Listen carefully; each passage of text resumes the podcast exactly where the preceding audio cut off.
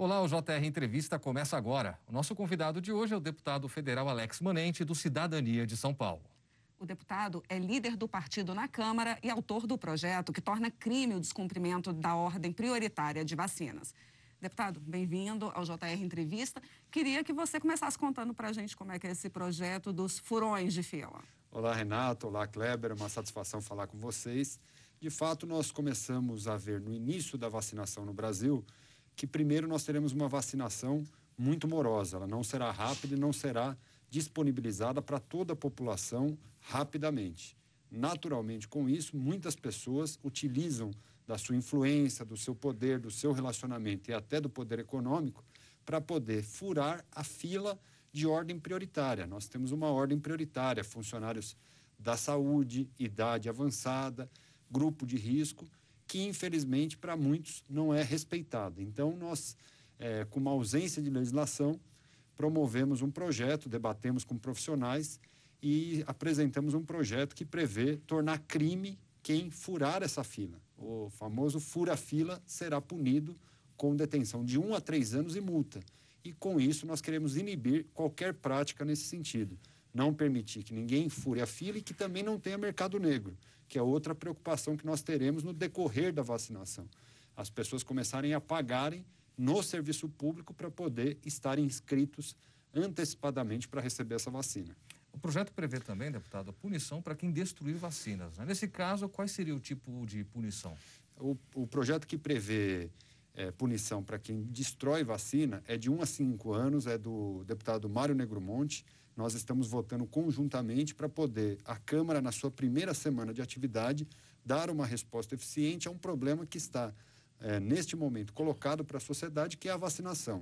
A vacinação já é um dilema que nós vamos ter que enfrentar no decorrer do ano e nós precisamos estar totalmente blindados para que nenhum problema decorrente é, de qualquer é, indício de irregularidade possa não ter punição. Então, a Câmara respondeu rapidamente, deve aprovar nesta semana já essas respostas à sociedade. Agora, deputado, em relação ao seu projeto é, do Fura-Fila, como fiscalizar isso, como denunciar, como é que vai ser feito esse trabalho? Esse é um processo que nós vamos passar já ao Ministério da Justiça, obviamente depois de aprovado no Senado, para que ele possa, dentro das ordens de prioridade que existe em cada estado, passar a criminalização, ou seja, é denúncia como qualquer crime, é flagrante como qualquer crime e é importante que todos aqueles envolvidos na vacinação possam denunciar. Nós não vamos ver mais filho de prefeito, filho de deputado, filho de ministro ou alguém que tem poder econômico, compra vaga,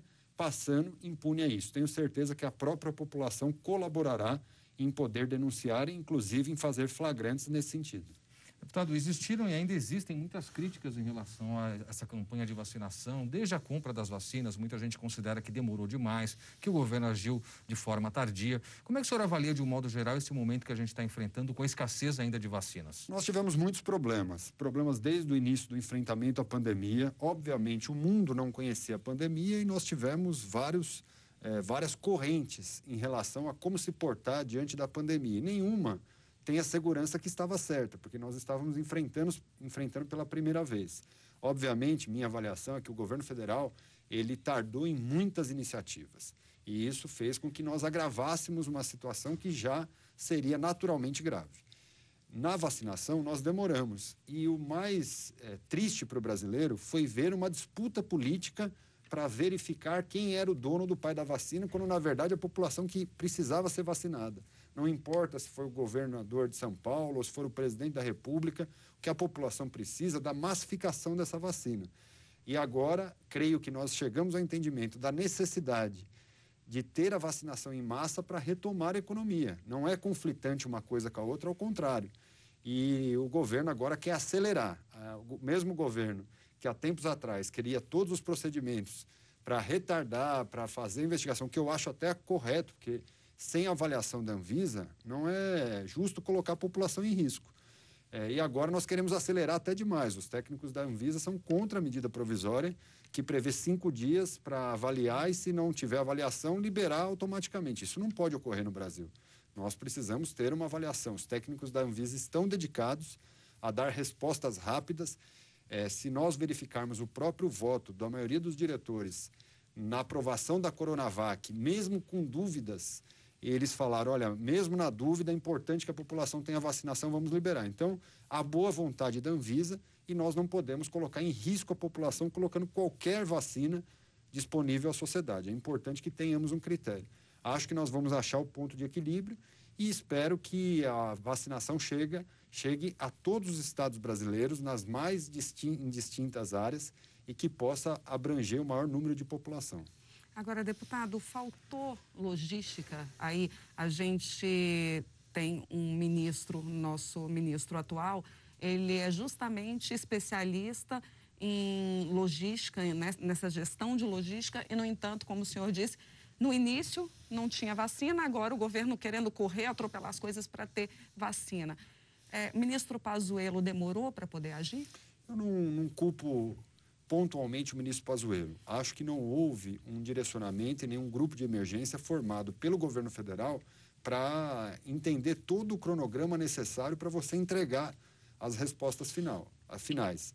O ministro Pazuello é o responsável pela área da saúde, mas é, a logística não tem sido um problema no momento em que a vacina, a vacina chega ao Brasil. O problema é ela chegar ao Brasil. Então, nós estamos tendo problema de insumos, nós não conseguimos mais comprar os insumos, é, outros países estão na frente, e na minha avaliação, esse foi um erro de estratégia do governo que não montou um grupo emergencial para poder se dedicar exclusivamente a esse cronograma de enfrentamento ao coronavírus. Eu vejo muitas vezes o presidente, é, não quero nem entrar se ele está certo ou errado, mas vejo muitas vezes ele incoerente com o que ele fala de manhã e à noite. Isso significa que nem ele tem ao certo as informações do que esse grupo pode passar ao presidente da República, que é o responsável direto em ter essa estratégia de enfrentamento da pandemia.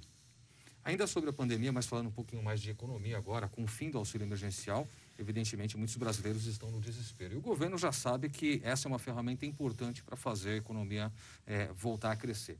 O senhor tem um projeto, em conjunto com outros quatro deputados, para que esse auxílio seja restabelecido, só que com pagamento de 300 reais. Como é que está esse projeto? O senhor acredita que haverá recursos? Porque o governo diz que não tem dinheiro, né? Como que o senhor imagina que pode ser implementado esse retorno do auxílio? Nós acreditamos que é necessário o auxílio emergencial num país como o Brasil, um país com tantas desigualdades ainda sociais e que a pandemia tirou da, da oportunidade de ter renda milhões de brasileiros. Então, o auxílio é fundamental, inclusive, para a cadeia da economia. A roda da economia só girará se nós entregarmos aos mais vulneráveis a possibilidade de ter renda. E, naturalmente, o auxílio emergencial é fundamental nesse momento. Conversamos com o governo, dialogamos na Câmara dos Deputados, há um entendimento e nós estamos apressando, foi formada agora a comissão do orçamento, queremos aprovar o orçamento o mais rápido possível, que com isso disponibilizaremos os recursos necessários para que o auxílio emergencial possa voltar. Eu acho que é unânime, talvez a discussão fica, girará em torno dos valores que serão oferecidos à população mas é unânime de todos os partidos, do governo federal, que será necessário nós termos mais um período de auxílio emergencial até que a vacinação chegue na escala necessária para que nós tenhamos a possibilidade de retomar integralmente a nossa economia. Agora, deputado, o senhor falou aí da Comissão Mista de Orçamento, a CMO. É, houve muita disputa política em torno da, da CMO. E vocês falando em auxílio, tem que aprovar orçamento. Isso tudo seria dentro do teto de gastos ou abriria aí uma nova vertente ou, ou seria por PEC? Como seria isso? Olha, na verdade nós temos ali um, uma necessidade primeiro de redução de custos e acho que o orçamento desse ano tem que entrar no debate de reduzir custos do governo federal. Nós não podemos aumentar o teto porque é um teto já importante para o Brasil nas nos principais segmentos para você formar uma sociedade mas nós temos muitos custos que são desnecessários. E acho que esse é o enfrentamento que precisa ser realizado. Então, nós não podemos aumentar teto, temos que buscar no próprio orçamento condições de suportar a demanda é, dessa assistência social necessária para o Brasil e eliminar os custos que nós precisamos. Inclusive, a boa notícia é que a reforma administrativa já foi encaminhada para a CCJ e a reforma administrativa talvez seja o principal remédio para nós diminuirmos custos excessivos, salários abusivos que existem no poder público e fazer com que o nosso país possa ir diminuindo diferenças sociais através dessa bolsa assistencial necessária ao país. Agora, o ministro Paulo Guedes está de acordo com isso? O ministro Paulo, Paulo Guedes, inclusive, participou de um almoço conosco, com os líderes partidários, e ele tem conhecimento da necessidade de nós continuarmos com o auxílio, até porque foi esse auxílio que, de uma maneira muito significativa, manteve a economia do país. Hoje nós temos inflação em cadeias produtivas que são por conta do próprio auxílio, como a construção civil, que a pessoa aproveita do auxílio para poder aumentar a sua casa, então a construção civil teve um, um, um, aumento expressivo, a própria alimentação, então os alimentos no Brasil estão mais caros, é, e ele sabe que isso se deve ao auxílio emergencial e que não adianta nós mudarmos o teto. Óbvio que o governo vai tentar criar através de, de alternativas, como foi a PEC do orçamento de guerra, é, uma continuidade dessa disposição. Mas, Mas os na... 300 reais ele está é, é, como eu falei, o, de, o, debate do valor vai ser o debate que nós vamos enfrentar, é. porque existe é, no governo as pessoas falam em 200 reais. Isso. Nós estamos trabalhando para 300, mas o governo já falava em 200 reais e o Congresso foi responsável em ampliar para 600 e depois o próprio governo reconhece a importância que foi essa ampliação. Nós deixamos de fazer alguns investimentos em infraestrutura, mas que foram fundamentais para manter a vida de milhares de brasileiros. São opções que precisam ser feitas. E, na minha opinião, essa opção não pode ser aumentando o teto da saúde e da educação, que são fundamentais. Muito bem, deputado. Eu quero lembrar que você pode nos assistir, assistir ao JR Entrevista na Record News às 10h40 da noite, no portal R7, no Play Plus, no Jornal da Record e também no JR 24 horas, à meia-noite e meia. Além, é claro, das nossas redes sociais. Deputado, a gente sabe que em 2020 algumas das principais reformas que foram propostas pelo governo patinaram muito em função da pandemia, mas também há aquela velha de que o ex-presidente da Câmara não auxiliava muito. A gente vai até conversar daqui a pouco sobre essa mudança de presidência, mas o que, que o senhor imagina dessas reformas para esse ano? Será que alguma delas, ou administrativa ou a tributária, tem chances de ser aprovada ainda nesse primeiro semestre ou só Deus sabe? Olha, a reforma tributária, o próprio presidente Arthur Lira com o presidente Rodrigo Pacheco já se reuniram, já estabeleceram um cronograma de em oito meses entregar à população uma reforma tributária, que será fundamental. O Brasil vive um momento é, que é necessário mudar a ordem tributária, que hoje ela é feita na produção. Em todos os países desenvolvidos do mundo, a carga tributária está no consumo que é exatamente o princípio do imposto. O que, que é o imposto? É imposto para ter serviço público à população. Onde você tem a necessidade da população? Onde tem consumo. Então, quanto mais se consome, mais gente tem, mais necessidade de serviço público.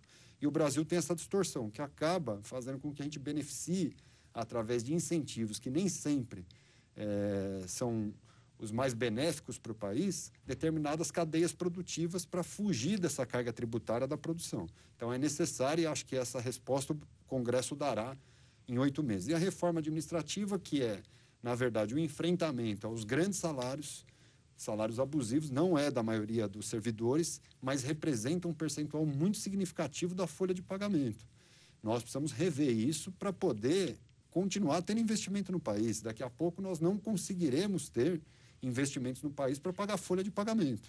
Então não dá para você imaginar que alguém entra no serviço público hoje, em cinco anos está no teto do salário.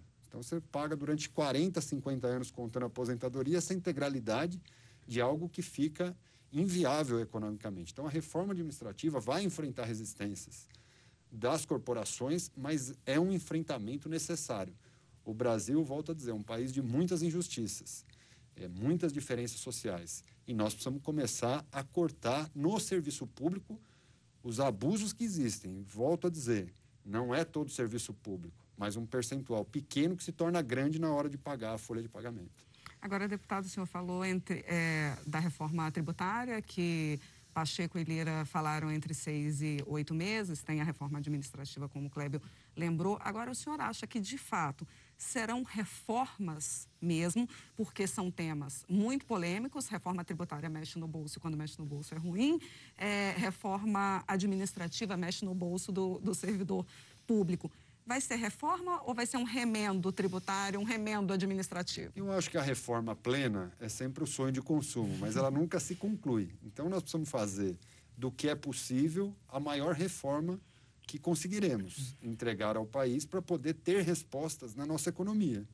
Então, a reforma tributária é uma reforma que, na minha opinião, se você mudar o conceito de, ao invés de cobrar imposto no, na produção, cobrar no consumo, você já teve um grande avanço. E aí, obviamente, vai ter todos os interesses segmentados, várias corporações também nos seus segmentos que lutam para ficar de fora, para ter benefícios, para ter incentivos. Você tem que trabalhar principalmente a forma de tributar no Brasil. E acho que a reforma tributária vem nesse sentido. Não criar novos impostos, porque nós já temos no Brasil muitos impostos. Então, criar novo imposto é você continuar tendo um, um custo excessivo da máquina sem resultado de um serviço público eficiente.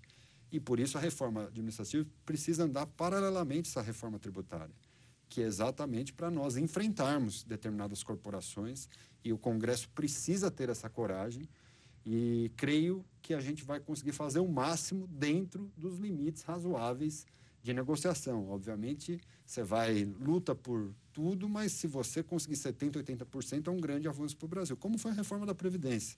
Reforma da Previdência teve concessões que foram importantes, BPC, é, aposentadoria rural, foram é, conquistas importantes que foram retiradas de uma reforma mas que se avançou 80% e deu respostas aos investidores que o Brasil precisa.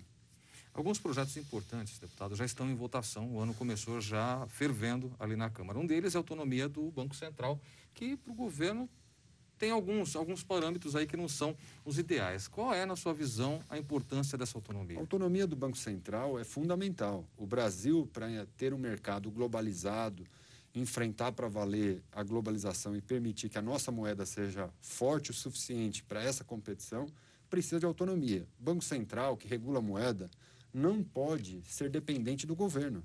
Ele precisa ter autonomia para controlar a inflação, controlar o sistema monetário, e eu tenho certeza que essa autonomia trará segurança jurídica para investimentos no nosso país. Porque hoje você é atrelado a uma política é, de governo com o Banco Central é, separado, a, autônomo, você terá uma política fiscal, de fato, não uma política é, governamental. Então, eu creio que é um grande avanço e isso permitirá que tenhamos muitos investidores no Brasil com a segurança de um Banco Central forte, eficiente e autônomo. Agora, a gente não corre o risco de o Banco Central atuar, no caso da autonomia, atuar justamente voltado só para o mercado financeiro? Não, mas veja só, o controle monetário é de fato a condição que nós precisamos mexer com o sistema financeiro. É, quando você tem um banco central que tem a obrigação de controlar a moeda, de fazer as correções da inflação através da mexida no mercado financeiro, obviamente será é, fundamental ter esse controle dos bancos, do sistema financeiro, para que isso ocorra. Quando você tem uma política governamental, é muito mais fácil você não ter é, o controle do que os bancos fazem e voltar ao mercado simplesmente pelo populismo necessário para fazer determinados enfrentamentos. Então, a autonomia e a liberdade para você mexer com o sistema monetário, manter a inflação e controlar o mercado, para que ele não se é, abuse das políticas, muitas vezes populistas, do governo. Agora, deputado, por que ficou parado tanto tempo? Acho que uns 30 anos, né? Tem, é tem projeto falando de autonomia? Essa autonomia, desde o ano passado, ele, ela estava na pauta, mas infelizmente ano passado tivemos a pandemia, tivemos a paralisação por disputa política da Câmara com a presidência da República e primeiro projeto que tem adesão, inclusive de parlamentares que não fazem parte da base do governo, como o nosso, é, ele foi votado rapidamente para poder já dar esse caminho de liberalidade na economia, que é um sinal que o Congresso demonstra, um Congresso reformista, liberal na economia, para permitir esses avanços e o enfrentamento de um Brasil forte na globalização. Já já continuamos, deputado. JR Entrevista vai para o intervalo. Na volta, a proposta de emenda à Constituição que prevê a prisão após a condenação em segunda instância. Já já. Estamos de volta com o JR Entrevista. Hoje com a gente o deputado federal Alex Monente, do Cidadania de São Paulo. Deputado, o senhor é autor de uma proposta de emenda à Constituição que prevê a prisão após condenação em segunda instância, que foi tão debatida no passado, nos últimos anos, na verdade, no Supremo Tribunal Federal, acabou sendo derrubada e agora o Congresso tenta, através da sua proposta, retomar. O senhor acha que há espaço nesse momento para discutir isso, principalmente com a nova presidência de Arthur Lira? Olha, primeiro é um debate que está na sociedade. Nós tivemos já várias mudanças de entendimento pelo Supremo Tribunal Federal, quatro mudanças, na verdade. Isso significa que o Congresso precisa cumprir seu papel, legislar sobre o tema. O Supremo só muda de entendimento várias vezes pelo vazio legal, e esse vazio legal precisa ser cumprido pelo Congresso. Então, quando nós escrevemos essa emenda constitucional, não é a favor de A, B ou C, mas é para poder é, prever algo que o mundo inteiro faz, que é a condenação após segunda instância. O início do cumprimento de pena, e não apenas no âmbito criminal, mas em todas as esferas, civil, previdenciária, trabalhista para que nós não tenhamos um Brasil que permite a ricos e poderosos postergarem indefinidamente os seus processos, as suas culpas. E é infelizmente o que ocorre. Eu até tenho um dado que é fundamental: 40% da população não recorre sequer à segunda instância. Então, nós estamos falando de uma casta da sociedade que consegue chegar aos tribunais aqui em Brasília. E, obviamente, com isso, utilizam do sua influência, poder econômico, bons advogados para nunca cumprirem suas condenações. Então, nós iniciamos esse debate e se deu a popularidade desse debate por conta eh, dos crimes de colarinho branco, especialmente quando o Supremo derrubou eh, a, o cumprimento da pena. Esse debate foi ao Congresso, à Câmara, utilizamos nossa PEC, foi aprovada na CCJ, tivemos um grande avanço com uma ampla maioria envolvimento da população, milhões de pessoas nas ruas. Iniciamos um grande debate na comissão especial, fizemos todas as audiências com o ex-ministro Moura, o ex-ministro César Peluso, pessoas influentes, com conhecimento de causa. O deputado Fábio Tradi, que é o relator, já estava confeccionando seu relatório quando, infelizmente, nós tivemos a pandemia. E aí a paralisação de todas as comissões. E essa é uma pauta, Kleber, que depende muito da, do clamor da sociedade que é, obviamente, você mexe com muitos interesses na própria Câmara. Sim. Então, se não tiver o clamor da sociedade, é uma pauta que fica paralisada, como nós já vimos outras, foro privilegiado, imunidade parlamentar, que ficam paralisadas por falta de participação e cobrança da sociedade. Com a pandemia, não paralisou apenas a comissão especial, mas mudou a prioridade das pessoas, que antes queriam combater a corrupção através dessa votação, passaram a se preocupar com o emprego, com a vida, com a saúde e, naturalmente, essa pauta foi paralisada também na sociedade. Já conversei com o presidente Arthur Lira, ele é a favor de colocar em votação, vai retomar a comissão especial e a minha expectativa para aprovar a, a emenda constitucional é que a sociedade se mobilize novamente. Eu não tenho esperança de aprovar sem mobilização da sociedade. A minha esperança é que, com a retomada da pauta, nós tenhamos mobilização da sociedade e aí consigamos ter a maioria necessária para poder aprovar na Câmara, encaminhar ao Senado e dar as respostas no combate à corrupção e impunidade que a população tanto espera. Então, eu estou animado com a volta da comissão especial e vou me engajar para que a sociedade volte a debater esse tema. Agora, quando se fala na necessidade de apoio da sociedade, a gente precisa lembrar que esse tema, como o senhor falou, de combate à corrupção, hoje não está tão em evidência. Até porque as grandes figuras, Operação Lava Jato, sofreu inúmeros eh, desfalques, derrotas. Os principais símbolos da operação hoje já não são tão fortes. O senhor acha que isso pode influenciar justamente para que esse foco não seja tão preciso para o projeto? É por isso que a gente precisa conscientizar o que significa esse projeto. Ele não é a favor de A, B ou C. Muita gente sempre me perguntou: ah, o projeto é para prender o Lula. Pode até prender o Lula, mas não é para ele que é feito. É feito para todos aqueles que abusam da utilização desse instrumento legal em postergar suas condenações. E nós precisamos mostrar à sociedade que não é só no âmbito criminal. Então, o cidadão lá na periferia do Brasil, que tem um direito previdenciário que ele requer, porque não está assistido pela aposentadoria, ele não vai conseguir em vida receber esse direito, porque o INSS vai recorrer até a última instância, ele demora 30 anos para poder ter seu direito assistido. Quando chegar o seu direito, ele não está nem mais vivo para receber. Então, você encurtar, fazer essa reforma, a gente está falando de reforma, essa reforma no ordenamento jurídico brasileiro é fundamental para ter uma justiça eficiente e uma justiça que seja célere, em que a gente não utilize mais aquele ditado: a justiça tarda, mas não falha. Ela não pode tardar, porque senão ela está falhando. prisão em segunda instância, o senhor também é contra a imunidade parlamentar? Como é que vai ser isso? Não, a, a imunidade parlamentar ela precisa ser regrada. Eu sou a favor da imunidade parlamentar para fala parlamentar, para você ter liberdade de fazer denúncias, de combater um governo, de combater um sistema. O parlamentar tem que ter essa liberdade para não sofrer consequências como no, no, no momento no, na ditadura militar. Ele precisa ter essa liberdade. Agora, ele não pode utilizar, como a gente vê no caso da Flor de Lis, que é deputada, uma situação para utilizar da imunidade parlamentar e se beneficiar de ser autora, mandante de um crime de homicídio. Que é um crime comum, né? Que é um crime comum e não tem a ver com mandato. Uhum. Ela é autora de um crime de homicídio e está representando os brasileiros na Câmara dos Deputados. É, é, incompatível você falar que a imunidade parlamentar pode alcançar até esse momento. Ele precisa ser limitado limitado à sua atribuição parlamentar na fiscalização, na liberdade de fala, na liberdade de expressão, mas não ultrapassar isso. E aí, obviamente, com isso vem a sensação de impunidade da sociedade.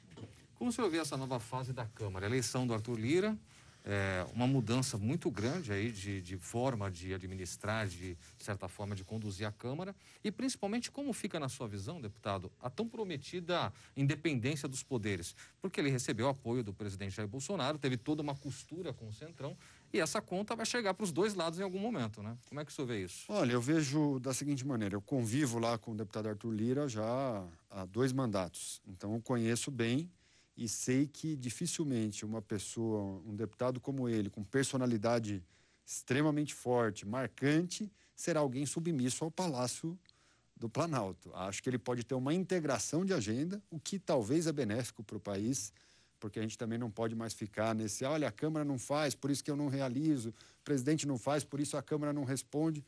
Essa parte da integração ela é necessária para o Brasil. E eu não acho que ele será submisso ao presidente da República. Por mais que ele recebeu apoio, ele recebeu apoio para promover as agendas que são quase que convergentes para a maioria dos, do, do brasileiro, com exceção daqueles partidos mais extremados de esquerda. Então, para essa agenda de reforma administrativa, tributária, é, pautar o que o Brasil precisa se desenvolver como autonomia do Banco Central, que a gente falava aqui que há 30 anos estava debatido e não era pautado, eu acho que ele será importante. E não acredito que ele será submisso ao presidente da República. Se chegar nesse ponto, certamente a gente vai ver uma briga deles. Agora, pois é, como é que fica essa relação aí do Centrão com o Palácio do Planalto? Porque estava tudo às mil maravilhas, começou agora uma nova gestão. E se não há submissão, também significa que o Centrão está independente? Eu acho que o Centrão faz uma política independente, de alianças governamentais, né, das alianças para poder apoiar um governo até maioria. Eu acho que mais do que o Centrão é o presidente da República que compreendeu que a melhor maneira dele governar será ter integração do Centrão. E isso que ele fez pragmaticamente. Acho que é, é, os roupantes que o presidente pode ter é que podem atrapalhar essa relação, muito mais do que o pragmatismo do Centrão. Então, se o presidente for pragmático, entender até onde o Centrão chega, eu acho que eles vão conviver bem. Não que nós façamos parte disso, mas acho que se tiverem a, o pragmatismo necessário, vai ser uma conveniência, uma, uma convivência de conveniência que ambos vão chegar aos objetivos que querem. Muito bem, a gente continua essa conversa já já, deputado, porque agora o JR Entrevista faz uma pequena pausa. No próximo bloco, a gente fala sobre o fim da força-tarefa da Operação Lava Jato no Paraná. Até já. Estamos de volta com o JR Entrevista. Aqui com a gente o deputado federal Alex Manente, do Cidadania de São Paulo. Deputado vice-presidente Hamilton Mourão anunciou que as Forças Armadas é, vão parar de comandar no dia 30 de abril a, opera, a operação que fiscaliza a Amazônia. Como é que o senhor está vendo a política ambiental do país? Olha, a política ambiental precisará sofrer, sofrer ajustes, inclusive para ter investimentos dos Estados Unidos. A mudança presidencial nos Estados Unidos a saída do Trump, a entrada do Biden, obriga o governo brasileiro a readequar-se daquilo que era a narrativa criada pelo próprio Trump e pelo Bolsonaro. Isso chama trocar o Salles? Eu creio que seria o, seria, seria o, o, o mais significativo é, recado ao governo norte-americano. Eu avalio que será necessário. Não sei se a troca do ministro é uma decisão presidencial, mas a troca da política ambiental no Brasil precisará ser revistas, revista, senão nós sofreremos muitas punições. As punições, inclusive, com investimentos no Brasil.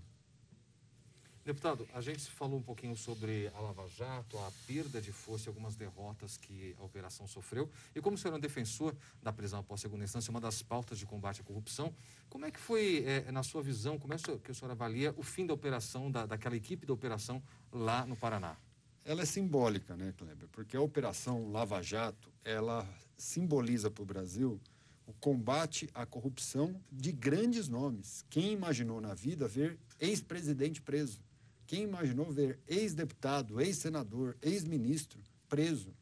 Eu me recordo quando eu era pequeno, isso era inimaginável. Hoje é uma realidade. Deve-se à Operação Lava Jato, que seria um símbolo. Eu acho que acabar com ela, ou diminuí-la, né, deixá-la quase inexistente, é um símbolo muito negativo nesse sentido, de combater a corrupção. Acho que a Operação Lava Jato deveria servir de exemplo para termos outras operações fomento das investigações, da inteligência é, do, do, poder público para poder dar eficiência e combater para valer o crime, a corrupção e a impunidade. Então, é um triste recado à população brasileira, tanto é que as pesquisas apontam que a percepção do brasileiro é de aumento de corrupção. De outro lado, a gente viu a Vaza Jato, né, que surgiu aí com mensagens trocadas, é, por mais que tenha sido um processo de hackeamento, são provas ilegais, mas mensagens trocadas entre o ex-juiz Sérgio Moro, procuradores. Uhum. Isso o senhor não acha que, de certa forma, desvaloriza, desmerece um pouco do trabalho que foi feito? Eu acho que primeiro foi através de hackeamento. Acho que tudo que é através de hackeamento não merece é, qualquer, qualquer crédito. Porém, o que nós temos ali não é nada de legal. Nós temos uma relação do juiz com a promotoria, como existe do juiz com advogado, como existe nessa relação é, que na questão processual. Eu não vejo nada de irregular. Você não vê nenhuma situação ali, olha, faz isso, que você vai ter esse benefício, vai ter aquele. Eu acho que existe ali conversas de quem estava investigando com quem estava julgando e estava a par do processo e nada que possa desmerecer ou, que é o objetivo principal da Vaza Jato, retirar as punições, suspender e até anular as sentenças de condenação do juiz Sérgio Moro. Deputado, agora não é um discurso antagônico, porque o presidente Bolsonaro se elegeu justamente sob o pilar de que é, era contra a corrupção, ia combater a corrupção. E, no entanto, tem esse desmonte que o Kleber estava falando do, da Lava Jato. É, obviamente, uma contradição. E eu tenho cobrado isso, inclusive, na aprovação e apoio do presidente Jair Bolsonaro na aprovação da prisão em segunda instância, que foi o principal mote que ele utilizou durante toda a campanha eleitoral e pré-campanha. Assim como combater a corrupção e impunidade, mas, infelizmente, não é a prática que nós estamos assistindo. A relação com o Centrão, a relação política com é, o Ministério Público e a deterioração de todos os métodos de investigação mostram que o presidente Bolsonaro vai para o caminho tradicional da política, diferente de tudo que ele apresentou durante o processo eleitoral. Muito bem. Deputado, muito obrigado pela entrevista, pela presença aqui no nosso programa.